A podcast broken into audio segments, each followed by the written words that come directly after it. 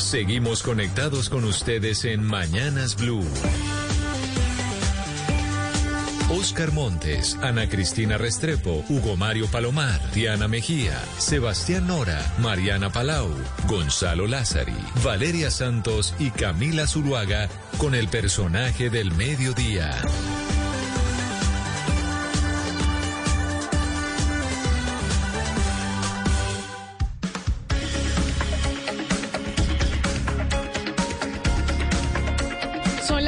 Del día, 15 minutos. Aquí seguimos conectados con ustedes en Mañanas Blue. Vamos hasta la una de la tarde. Saludamos especialmente a quienes desde ya hace unos segundos empezaron a conectarse con nosotros a través de nuestra cuenta en Facebook, que es la cuenta oficial de Blue Radio Colombia, y también a nuestros televidentes de todas las noches en Noticias Caracol. Ahora, la noticia que, pues evidentemente tiene los ojos del mundo puestos es la invasión de Rusia a Ucrania.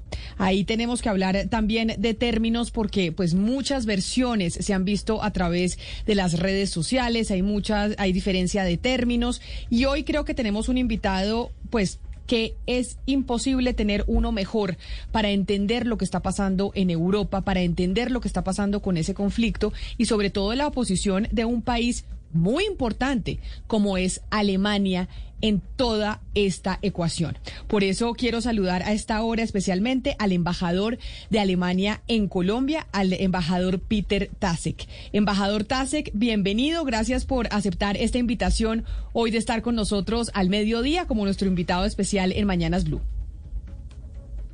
Muchísimas gracias por esta oportunidad de hablar un poco y intercambiarse sobre el tema de, Ucrania, que es eh, de importancia eh, muy grande, sí. Embajador, este fin de semana vimos un video suyo en donde usted empezó a responder una serie de cuestionamientos que le hicieron varios internautas a través de redes sociales sobre algunas opiniones que usted expuso sobre el conflicto en Ucrania. Yo le quiero preguntar por qué razón tomó la decisión usted de responderle a algunos tuiteros que incluso muchos de esos pueden ser troles. para mí em, ha sido muy importante de, tomar en serio eh, las críticas que se pronunciaron en, las redes para, eh, porque al mismo tiempo dan una oportunidad única para responder a, unas ideas que, se, se siguen repitiendo y me parece que necesitan y merecen una, una corrección sabiendo que convencer a los que tienen una opinión, una posición completamente diferente casi no es posible. Pero lo que se mostró en, en, este, en esta pequeña sala eh, virtual es que hay un gran interés en, en Colombia en este tema y tener informaciones em, más eh, directas y, por eso yo, yo pensé vale la pena arriesgarlo em, sabiendo que convencer a, a todos no se puede, pero vale la pena de hablar. Claro, vale la pena hablar y por eso tenemos muchas preguntas para usted porque seguramente usted tiene eh, ah. más conocimiento que, que nosotros. Y quiero empezar que escuchando una, una declaración que dio embajador el eh, presidente de Ucrania, Vladimir Zelensky, que hoy se está convirtiendo casi que en el héroe de Occidente, en donde mencionaba que ellos estaban luchando solos y que las sanciones pues no han hecho mucho sobre los bombardeos de los aviones rusos sobre territorio ucraniano. Цим ранком ми захищаємо нашу державу наодинці. Як і вчора, найпотужніші сили світу спостерігають здалеку. Чи переконали Росії вчорашні санкції? Ми чуємо у своєму небі і бачимо на своїй землі, що цього недостатньо. Уважаемые граждане Российской Федерации, как я уже и сказал, сегодня ночью начали бомбить жилые кварталы города-героя Киев. Это значит, что вы нас услышали. Camila, es lo que decía el presidente Volodymyr Zelensky en una locución realizada hace cuestión de dos, tres días, es que Ucrania está solo, que las sanciones que han impuesto tanto Europa como Estados Unidos no han detenido la invasión que ha hecho Ucrania, sobre todo previo a su llegada a Kiev el día de hoy. Lo que decía el presidente Volodymyr Zelensky en medio de ese discurso que acabamos de escuchar es que les pide a los ucranianos y a las ucranianas que defienden al país a toda costa y que son ellos los que se van a quedar y los que van a disputar eh, básicamente el cuidado de su territorio. Y a eso le sumo lo que dijo el eh, presidente Zelensky esta mañana, embajador ante el Parlamento Europeo, en donde mencionaba que pues ellos están ahí defendiéndose de la guerra porque quieren eh, pues tener los valores de la comunidad europea, porque quieren ser iguales al resto de los europeos. ¿Por qué no ha sido posible que Ucrania entre en la Unión Europea? ¿Qué es lo que sigue pidiendo el presidente Zelensky? Sí, eh, yo, yo, tengo conocimiento de esas palabras y yo entiendo muy bien la posición del presidente de, Ucrania. Es el momento de la solidaridad eh, expresa de toda la Unión Europea y eh, vimos en los últimos pocos días cambios muy radicales de posiciones de unos gobiernos que antes hablaron de una manera diferente. Estoy pensando en mi propio gobierno, un nuevo gobierno que, que pensaba más en reducir las exportaciones de armas, sobre todo a zonas de conflicto, y vimos que casi en todos estos puntos se ha pronunciado una nueva posición bajo la impresión de, esta em, invasión rusa a Ucrania y, y, eso solamente es el inicio de todo un paquete de sanciones, de ayudas, de acompañamiento al pueblo de Ucrania Em, en, en, esta lucha contra una invasión que, que no tiene ninguna justificación. No, claro, pero embajador, hay algo que no entendemos desde acá, y es que los ucranianos desde el 2014 están pidiendo pertenecer a la comunidad europea. De hecho, uno de los grandes problemas que ha tenido Ucrania con Rusia es querer tener más negociaciones, más comercio con Europa. Y Europa, hoy, por eso el presidente Zelensky le dice a los europeos, oiga, nosotros estamos defendiendo los valores de la comunidad europea y creemos que nos merecemos hacer parte de la Unión Europea. Para que usted nos explique cómo funciona, qué es lo que falta para que les permitan ser parte de la Unión Europea y por qué no se les ha permitido. Todo eso hace parte de un, de, em, de, un juego mucho más grande, empezando con la caída del muro de Berlín en 1989, pues eh, después em, el fin de, la Unión Soviética en 1991 y todos los países miembros del Pacto de Varsovia y de la Unión Soviética se, buscaban un nuevo futuro, una, patria política, em, orientándose más hacia Europa. Y muchos de estos países ya entraron a la Unión Europea, como Polonia, Rumania, eh, Hungría y, muchos países más em, a partir del año 2004. Y durante mucho tiempo no se sabía con exactitud qué rumbo va a eh, darse em, el país de, Ucrania. Em, estuvimos en, discusiones sobre el futuro del país y vimos con, eh, en unos casos de la, de la ampliación de la Unión Europea que hay que asegurar un, nivel muy alto de, madurez para em, para estar a nivel de, de, los derechos, pero también de, los deberes. Y la, la, Unión Europea es un marco de, países um, que, se, que, se, que, tienen un, un fundamento muy, muy, sólido en derechos humanos, en, también en un mercado bien organizado y no podemos aceptar miembros nuevos que son todavía muy lejos. Por eso los procesos de acercamiento que se están organizando toman mucho tiempo, a veces 5, 7, 8, 10 años. Y acceder a eso em, no, no es tan fácil. Claro. La, la presidenta de la Comisión Europea se pronunció en favor de, de una membresía de Ucrania por las circunstancias, por la coyuntura y todavía no tenemos una respuesta de los Estados miembros. Es un, es un uh, asunto, es un problema que se está discutiendo en Bruselas. Claro, que ese es un punto muy importante y que lo repetía el presidente ucraniano esta mañana y no lo ha dejado de repetir en sus trinos. Queremos hacer parte de la comunidad europea, pero usted en una de sus respuestas, embajador Tasek, dice que hay varios países que han cambiado su política, empezando por el suyo, Alemania, que es uno de los estandartes de la Unión Europea, porque sí hemos visto que el canciller Olaf Scholz dio un giro de 180 grados a lo que venía implementando eh, la canciller Angela Merkel durante los últimos 16 años. Dijo el canciller Olaf Scholz que Alemania va a invertir el 2% de su Producto Interno Bruto en gasto armamentístico. Pero además que, bueno, pues que se olvida un poco del tema de, del, control eh, del gasto y demás. ¿Qué quiere decir esto? Que ahora va a ser Alemania y que anunció el, el canciller eh, Scholz de mayor eh, inversión en, eh, en armamento militar.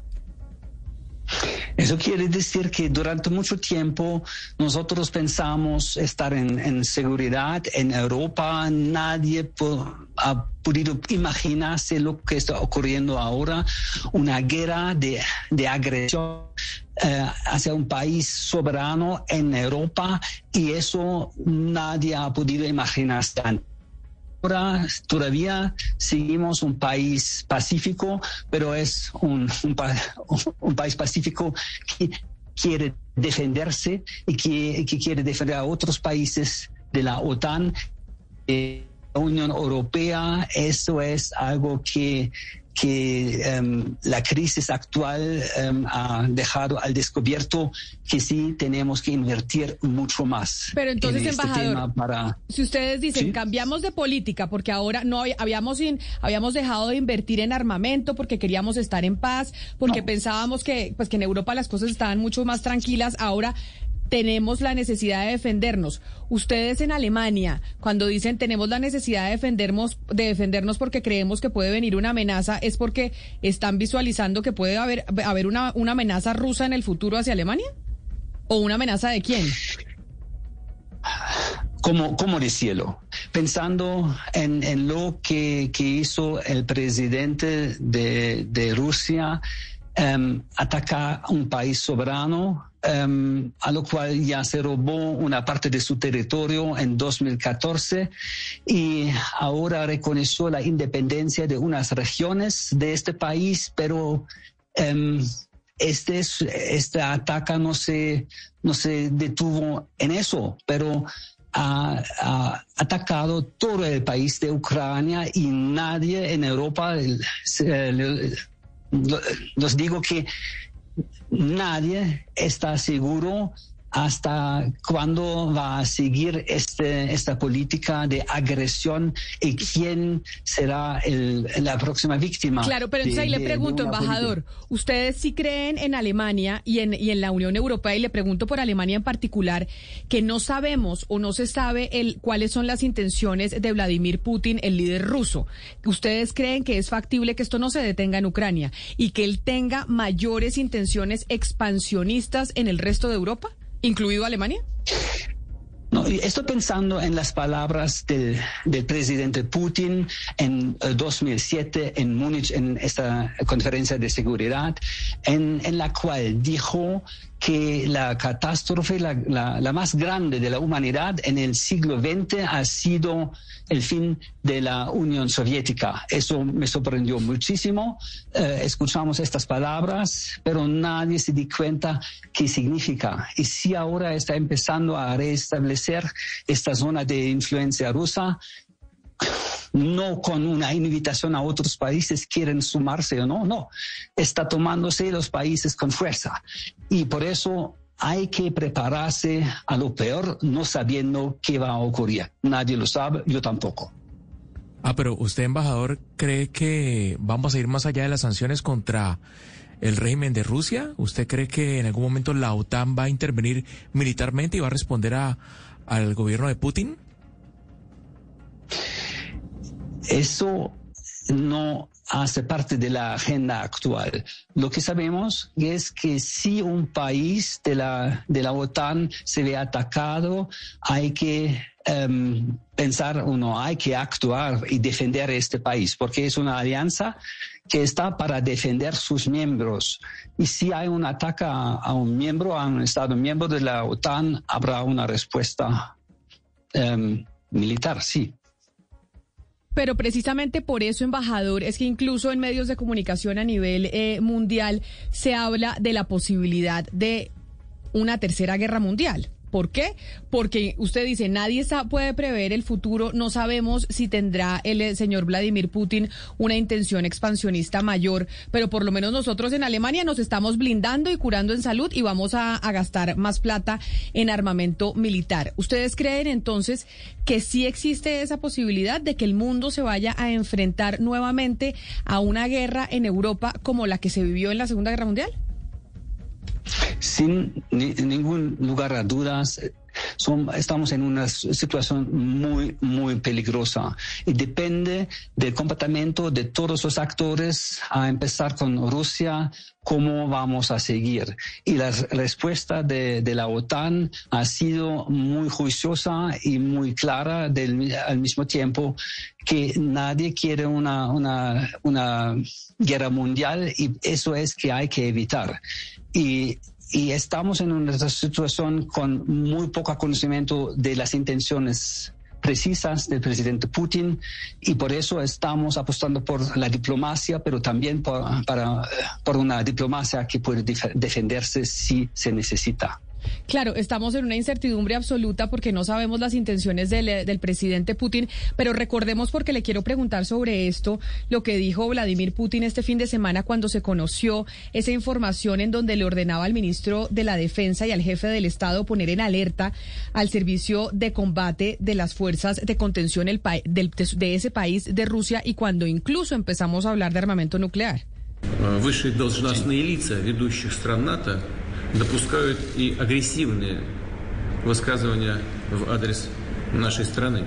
Поэтому э, приказываю министру обороны и начальнику генерального штаба перевести силы сдерживания российской армии в режим, в особый режим несения боевого дежурства. Hay que decir, Camila, que el presidente Vladimir Putin en ningún momento utiliza la palabra nuclear, pero pero las fuerzas de contención de Rusia son las fuerzas que de alguna u otra forma están ligadas con el tema nuclear. Y allí en ese audio Vladimir Putin decía, por la amenaza que representa Ucrania, por la amenaza que representa la OTAN para con Rusia, le ordeno a usted, señor ministro de la Defensa, y a usted, señor jefe de Estado, poner en alerta el servicio en combate de estas fuerzas de contención. Pero a esa, reaccionando precisamente, embajador, a esas declaraciones que le escuchamos al eh, presidente ruso Vladimir Putin, es que ayer en Naciones Unidas el embajador de Ucrania ante las, ante las Naciones eh, Unidas en Nueva York, Sergi Kitslitsia, no sé si así se pronuncia su apellido, decía pues prácticamente que el, presidente Vladimir Putin estaba salido de su cabeza poniendo hoy, en pleno 2022, al mundo hablar nuevamente de armas nucleares nucleares. We have been prompted to call for an emergency special session as the level of the threat to the global security has been equated to, the, to that of the Second World War, or even higher, following Putin's order to put an alert Russian nuclear forces. What a, what a madness.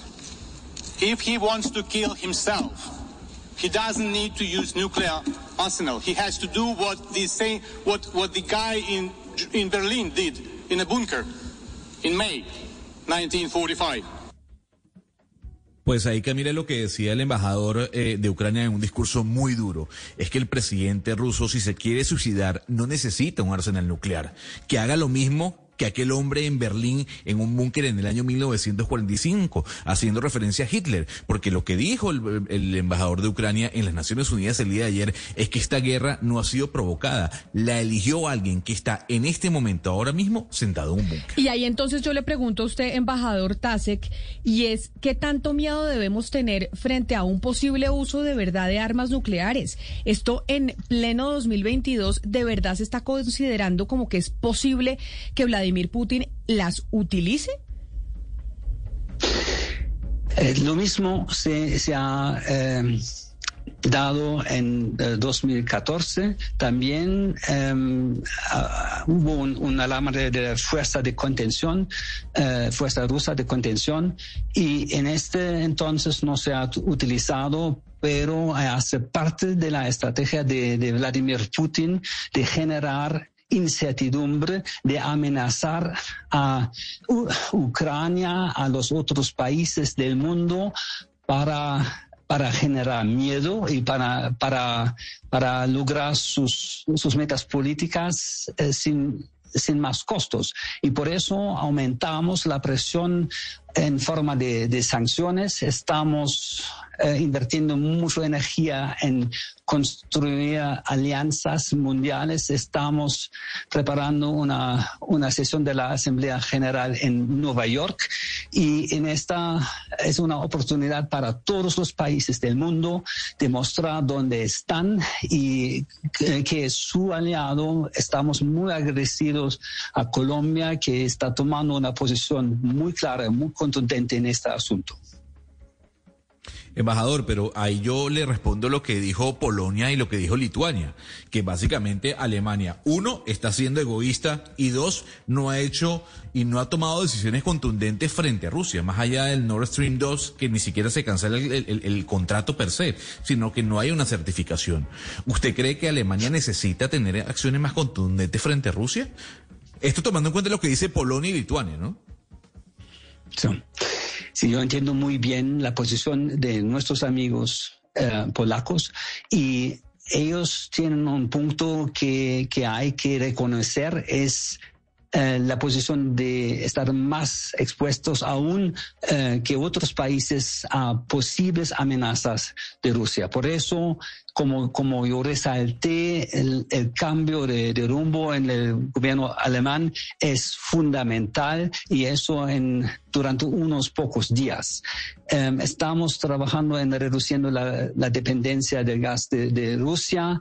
Cerramos o suspendimos uh, este gasoducto um, Nord Stream 2 y, eso más el aumento en, los gastos y las inversiones um, en, equipo militar muestra que um, escuchamos la señal hay que actuar y estamos Pero, en embajador, eso con eh, todos los socios y aliados. ¿sí? Pero embajador, yo, yo lo interrumpo allí porque, bueno, ya Rusia le dijo a Suecia a Finlandia que ni se les ocurra pensar en entrar en la OTAN. Y lo que ocurre es que hoy a Kiev ha llegado un contingente ruso de más de 40 millas de extensión. O sea, a pesar de las sanciones, a pesar del SWIFT, a pesar de lo que ha dicho la FIFA, a pesar de lo que ha dicho la Unión Europea, Rusia va a conquistar Ucrania. Entonces, ¿cómo queda todo? ¿Cómo queda Alemania frente a esto? Si Rusia logra su cometido. Estamos acompañando a Ucrania con las medidas que tenemos y estamos desarrollando más medidas, más herramientas. Hay un apoyo humanitario a la, a la población de Ucrania, hay un acompañamiento um, con, con uh, equipo militar también. Uh, eso es una novedad, nunca antes se ha, se ha dado eso. Y um, el acompañamiento se hace juntos con los otros Estados miembros de la Unión Europea, con, con la alianza, con la OTAN, y estamos haciendo lo necesario sabiendo que sanciones no pueden detener a un, a un régimen comprometido con agresiones no tomando en, en, cuenta los costos. Eso es una asimetría. Pero esta asimetría no puede llevarnos a, aumentar aún las tensiones que ya eh, son muy difíciles a manejar y no queremos dar el paso que nos llevará a un, una tercera guerra mundial. Eso tengo claro. Sí, habían embajador unos compromisos comerciales entre Rusia y Alemania que, claro, están suspendidos. Usted acaba de mencionar el, el, tema del gasoducto, pero a propósito de eso, ¿qué va a pasar con, con Alemania sin el gas natural de, de Rusia? ¿Van a volver al carbón? ¿Van a comprar a otros países? Ese golpe, digamos, para la economía de Alemania y de otros países europeos va a ser bastante importante. Sí, Así es.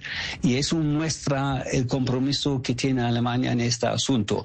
La dependencia del de gas natural de Rusia es muy grande, demasiado grande, y eso es un punto en el cual las ambiciones originales de, de este nuevo gobierno se coinciden con las necesidades que, que se deben a la coyuntura actual hay un compromiso ya con la sustitución de, del gas natural por energías renovables y esta sustitución tomará tiempo, pero es, el canciller eh, Scholz tomó la decisión de construir dos terminales, eh, puertos para recibir eh, LNG, es decir, Natural Liquid Gas, eh, de, otros proveedores del mundo, sabiendo que eso va a costar mucho más, es más costoso, pero es el precio. son los costos de la libertad y estamos listos para asumir estos costos. El gobierno va a Em, está pensando ya, está planeando cómo acompañar a, la población más vulnerable para, para, los, para que los costos no suban demasiado para ellos. Pero, embajador, en todo esto que usted nos cuenta, ¿no hay también la aceptación de una responsabilidad, de una culpa de Alemania en lo que está sucediendo? Porque el hecho de abandonar durante tantos años la infraestructura e inversión de energía nuclear, al mismo tiempo que Rusia daba pasos peligrosos, decisivos para lo que estamos viendo hoy con Georgia en el 2008, con Crimea en el 2014. ¿No hay quizá en el fondo lo que le comento, que Alemania tiene una buena parte de responsabilidad en esto? Hablar de la culpa para los alemanes es un tema no, no tan difícil. Ah, em, empezando con las dos guerras mundiales, con el régimen de Hitler, con el holocausto, todo eso involucra una gran cantidad de culpa alemana. Pero no veo Em, la misma culpa en el, postguerra porque si siempre estamos, eh, eh, tenemos que asegurar un balance entre lo posible y lo deseable y la política de Alemania hacia, hacia em, los países del este, hacia Rusia ha sido marcada, marcada por la voluntad de de contribuir a más estabilidad y eso ha funcionado durante mucho tiempo. Si ahora se, se muestra que de esta manera no, ya no podemos avanzar, hay que corregir el rumbo, lo que hicimos nosotros en Berlín de una manera muy contundente y que, que merece, creo, um, el reconocimiento de, de, otros países y lo ya están expresando esta gratitud por este cambio que no es fácil económicamente, no es fácil para nada, ¿no? Hay que hay que imaginarse eso. Pero, embajador, tal vez la pregunta va hacia la política de la canciller Angela Merkel, que muchos consideran que fue muy blandita, como decimos aquí en Colombia, con Vladimir Putin, en donde tal vez si ella hubiera tomado una actitud distinta, o incluso también se le dice exactamente lo mismo a Barack Obama en la época de la invasión a Crimea y es no fueron demasiado permisivos y si hubiera sido otra la actitud de la canciller Angela Merkel en ese entonces con Vladimir Putin, tal vez no se cree que hoy estaríamos enfrentando algo completamente diferente. No sé, quizás hubiera llevado a una confrontación más temprana, quizás más difícil, quizás puede ser menos difícil, quién lo sabe el, en el presente nunca se sabe con certidumbre qué va a suceder después y yo creo que vale la pena de invertir mucho en la diplomacia, que vale la pena, que vale la pena de invertir en estabilidad tras diálogos y si eh, hubo un error, es un error que que nadie resaltó antes y que quizás no, no hubiera podido evitarse con, con, tanta facilidad como nos parece ahora, hoy, sabiendo que ocurrió. Eso es una situación privilegiada que normalmente los políticos no tienen. Eso sí. Um, yo puedo imaginarme un mundo completamente diferente, pero tengo mis dudas si una actitud diferente de la canciller Merkel hubiera llevado a una situación completamente diferente. ¿Quién lo sabe? Si ustedes que, me lo digan. Claro, pero digamos que esa es una de las críticas que se hace, que tal vez hubo una permisividad por parte de, de, Alemania y de la canciller Merkel y que por eso Putin hoy está tan fortalecido.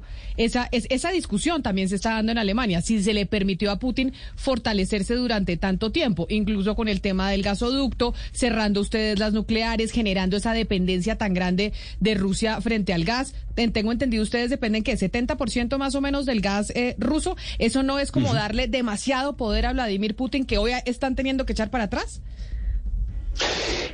Hay, siempre es una moneda con dos caras.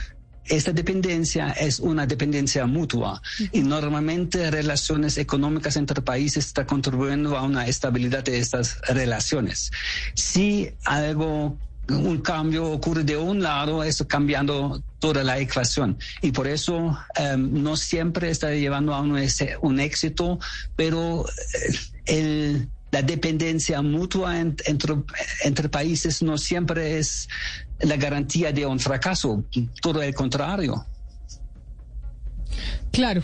Mire, embajador, quiero aprovechar que lo tenemos a usted eh, con nosotros hoy aquí en Mañanas Blue para hablar de una discusión que se ha generado a nivel mundial por cuenta del anuncio que hacía Ursula von der Leyen en el Parlamento Europeo sobre sanciones eh, económicas a los bancos rusos, pero no solo eso, hablando de cómo ya no se permitía la presencia de RT y de Sputnik, estos dos canales de televisión y medios de comunicación oficiales del gobierno ruso en la comunidad europea. I will now propose to EU leaders the following measures. First, we commit to ensuring that a certain number of Russian banks are removed from SWIFT. This will ensure that these banks are disconnected from the international financial system and harm their ability to operate globally.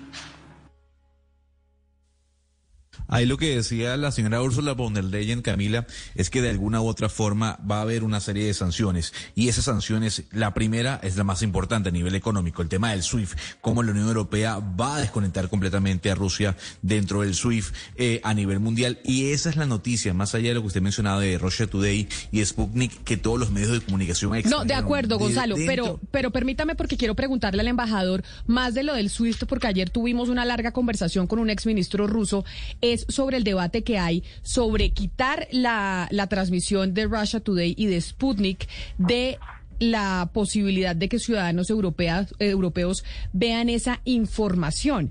Y entonces ahí, embajador, empieza un debate de sobre la libertad de expresión, porque, porque dicen muchos, es, oiga, Defendemos nosotros en Occidente la libertad de expresión. Decimos que en Rusia están atacando medios de comunicación y a la prensa libre, pero ¿no estaríamos nosotros del otro lado haciendo exactamente lo mismo cuando se prohíbe la transmisión de Sputnik y de Russia Today? ¿Usted está mirando Russia Today con, con frecuencia? Yo, Eso vale la pena. No, no, no, claro. Y lo he visto porque aquí todavía lo podemos ver. Aquí, aquí en Colombia todavía lo podemos ver por cable. Pero en ese debate, en, ese, en ese debate al final, ¿quién termina teniendo eh, la razón? porque por, eh, cuáles son eh, las, eh, o sea, por qué se toma la decisión de quitarlo, de que no se permita eh, ver esa información en, eh, en Europa. Dos, dos puntos. El primer punto es que Russia Today todavía está transmitiendo su, su señal a pesar de, de falta de autorización. Ya un mes están haciéndolo y simplemente están negando, ignorando es, esta, esta ley, esta decisión legal de, de la parte de Alemania. Del otro lado, sí, a nivel muy abstracto, um, es un problema um, cómo uno puede justificar esta, esta decisión si normalmente Ministerio de Comunicación está contribuyendo a a la información. Pero cuando un medio como Russia Today se convirtió en una arma, en una herramienta de desinformación, um, yo creo que entramos um, a un debate nuevo. No es, no es libertad de expresión si a propósito están, están propagando informaciones falsas, um, informaciones con tendencia a crear incertidumbre y desinformación. Eso cómo relacionarse con eso, decir, me da igual eh, que sigan o, vamos a tomar medidas. Eso también es un, un, una pregunta interesante en todo el mundo. En las redes sociales es muy difícil decir sí o no. Uno puede incitar al racismo, a negar el holocausto, todo eso. Eso para mí eh, no es cubierto por la libertad de expresión. Eso se acerca a un crimen. Pero uno se pregunta, embajador Tase, si aquí se está mirando un poco al pasado con las campañas eh, de odio eh, que, se, que se difundían eh, los nazis con la desinformación de Goebbels, y si de pronto lo que se está teniendo es este tipo, y bajo esa justificación de ese temor de lo que pasó en la Segunda Guerra Mundial, se están tomando estas medidas que para, pues, que para esta época uno dice, pues esto es, esto son medidas de, de censura. Es decir, que hemos aprendido para tomar este tipo de medidas. Usted tiene razón. Eso es, el, eso es la razón. Eso es de donde, de donde venimos. Pero sí, sigue difícil decir eso sí, eso no. Um, el ejemplo de la negación del holocausto, que ha sido objeto de, de, de, una discusión, una decisión también en las Naciones Unidas, con una resolución que cambiará un poco el escenario, eso siempre es difícil y me duele de, de, de tener que tomar estas decisiones, pero no defenderse contra falsas informaciones a propósito contra propaganda con el objetivo de, de aumentar la violencia, las tensiones, eso no puede eh, darse. Es lastimosamente no es fácil y por eso estamos hablando todos sobre eso con, con con muy buenas intenciones, pero nunca es fácil tomar esta decisión. Sí, Embajador, usted es un diplomático, usted se dedica a la diplomacia y ahorita por estos días se cuestiona mucho un poco pues el diseño institucional eh, de organismos multilaterales importantes y la pregunta es si, si no es importante pensar en cambiar alguna de esas cosas, por ejemplo, pues que Rusia hoy preside el Comité de Seguridad de la ONU, que durante muchos años, por ejemplo, el Comité de Derechos Humanos de la ONU lo componga China, Cuba, Venezuela, Corea del Norte. Al final no tiene mucha utilidad y ese es el mensaje que la ONU le termina mandando eh, a personas de, de, acá, de esa parte del mundo. ¿Usted qué opina? Um, no estoy de acuerdo. Um, uno puede decir que las Naciones Unidas son una herramienta muy mala porque no está funcionando, pero es la mejor herramienta que, que tengamos. Y eso es la tarima en, en la cual podemos resaltar problemas, no siempre con facilidad vamos a poder tomar decisiones contundentes, pero con no tenemos un sistema mejor y como no hay ningún consenso para, para crear un eh, sistema mejor, hay que trabajar con lo que tenemos. Y es dar visibilidad a los crímenes que se están produciendo, dar visibilidad a la injusticia, a la violación de los derechos humanos, de, del derecho internacional y eso tiene una incidencia, no de una, no de la noche a la mañana, pero a largo plazo. Como estamos trabajando, cooperando todos en, contextos diferentes durante mucho tiempo, um, los costos de, violar estos derechos el derecho internacional, um, este momento llegará. Um, más tarde, más temprano, pero a largo plazo, este, este sistema con todas sus debilidades, sí, está funcionando. Claro, es, es decir, si bien es cierto la, la, conclusión sobre el multilateralismo, que es otro de los debates que hay hoy sobre la mesa, embajador, es si realmente funciona o no, a pesar de que funcione de manera imperfecta, es mejor tenerlo que no tenerlo. Es mejor que existan las Naciones Unidas, que se pueda hacer una discusión entre diferentes países sobre la situación actual, a que ni siquiera existiera. Sí. ¿Qué es la alternativa? La alternativa sería el derecho del más fuerte. Y eso es un mundo que no me gusta y que no gusta a nadie, porque es la arbitrariedad, es, es, es la fuerza pura, eso no quiere nadie. Pero... Por eso pero en Naciones Unidas también está el derecho del más fuerte, porque en el Consejo de Seguridad de Naciones Unidas están los más poderosos y no se puede sacar una sanción casi nunca ni a Estados Unidos ni a Rusia porque siempre imponen un veto. Entonces, si bien es cierto, hay una capacidad de negociación, pues ahí en Naciones Unidas también se impone el que tiene más fuerza, el que tiene más plata y el que tiene más armas. el sistema, estamos donde estamos, con este sistema, con sus imperfecciones, con, con una historia muy arbitraria, quién está, quién no está. muchos esfuerzos de reformas um, han fracasado um, a lo largo de la, del tiempo de la existencia de, este órgano. Um, estoy muy abierto para recibir um, propuestas como mejorar las cosas, pero por favor que, que sean uh, opciones factibles. Claro. Y eso es el problema que tenemos todos. Quejarse es fácil. Sí. Claro, embajador, es verdad, quejarse es fácil. Embajador, mire, nosotros, usted es embajador de Alemania aquí en Colombia. Uno de los temores que, que se tienen en América Latina con esta situación que se vive en Europa con, eh, con la influencia rusa en nuestro continente es la posibilidad de que se traslade esa tensión que se vive en Europa y en Ucrania y Rusia aquí a nuestro continente con la alianza de Vladimir Putin y Nicolás Maduro. ¿Usted ve eso como una posibilidad, como que esas tensiones puedan venir a trasladarse a América Latina y sobre todo a nuestra frontera con Venezuela? Eh, yo, yo, creo que, que el conflicto que vemos ahora en, en Europa no podrá trasladarse con facilidad a América Sur, pero sí hay una agenda también, una agenda rusa en este continente. Um, y y eso no tiene nada que ver con izquierda, derecha, con ideología, pero con complejidad. Está contribuyendo donde pueda a una situación social, económica más compleja. Y, y por eso sí hay que temer la, la incidencia de, de, este país también en América del Sur, pero por otras razones. No, no son las mismas razones que llevaron a la agresión eh, contra Ucr Ucrania. No, claro, eh, pero... Sí, pero una presencia sí. rusa fuerte en el continente y mucho más fuerte en Venezuela no es posible para, digamos, como para que eh, Vladimir Putin le contrarreste un poco esa influencia que dice él tiene Estados Unidos en Ucrania?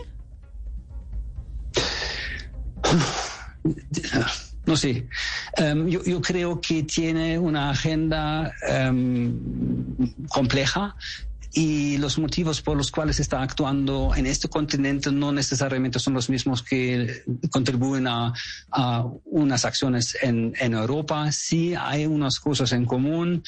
Siempre hay una competencia entre los grandes países um, y tenemos, tenemos más que dos, um, quizás son tres ahora. Um, mucho dependerá de, de, lo que quiera hacer China como un actor de, gran poder en, en, la tarima internacional. Y por el momento no vi un gran aplauso de la parte de China eh, a propósito de las acciones de Rusia en, en Ucrania. Pero para terminar entonces, embajador, lo que estamos viendo es como una transición hacia un modelo distinto a nivel eh, global. ¿Usted cree entonces que ya es irreversible que vamos a tener un eh, mundo multipolar en donde son varias las potencias que van a tener influencia en el planeta y no sé si Alemania con esta inversión eh, militar le está jugando también a ser protagonista de ese, de ese nuevo tablero. Ya tenemos, ya estamos en un mundo multipolar desde hace 30 años, un poco más. Eso empezó con el fin del mundo bipolar, un mundo mucho más complejo, con mucha más incertidumbre, más actores, más conflictos regionales. Um, y sí, este, este escenario está cambiándose y Alemania um, ya encontró su papel en este juego eh, que es como miembro de la, de la eh, Unión Europea, que para nosotros es el marco político de nuestra acción en el mundo, producción en el mundo, eh, la Unión Europea y la OTAN. Y en este marco tenemos nuestro papel, no tenemos ambiciones más allá, um, ser líder mundial. Um, eso no corresponde a Alemania, un país de tamaño no tan grande que los otros mencionados. Claro, pero si uno de los países más importantes de Europa, embajador eh, Peter Tasek, embajador de Alemania aquí en Colombia, fue un placer hablar con usted y para poder preguntarle, pues sobre todas estas dudas que tenemos desde este rincón del mundo frente a lo que se está viendo en Ucrania, frente a la actitud del eh, presidente Vladimir Putin y las estrategias que están tomando otros países como el suyo en la Unión Europea. Muchas gracias por aceptar como siempre todas las preguntas y ser tan claro en sus respuestas. Muchísimas gracias por el intercambio, muy interesante. Es el embajador Peter Tasek, embajador de Alemania en Colombia. Y sí, pues consultamos diferentes fuentes para poder entender desde aquí, desde Colombia, lo que está pasando allá en Europa del Este y lo que puede significar para el mundo y lo que se puede venir en términos bélicos, si es que, pues esperemos que así no sea, pero si es que decide eh, Vladimir Putin seguir avanzando con su intención expansionista. ustedes mil gracias por estar conectados hoy con nosotros aquí en Mañanas Blue a través de los diferentes eh, canales. Sigan conectados con toda la programación de Blue Radio después de la pausa y nos encontramos de nuevo aquí mañana.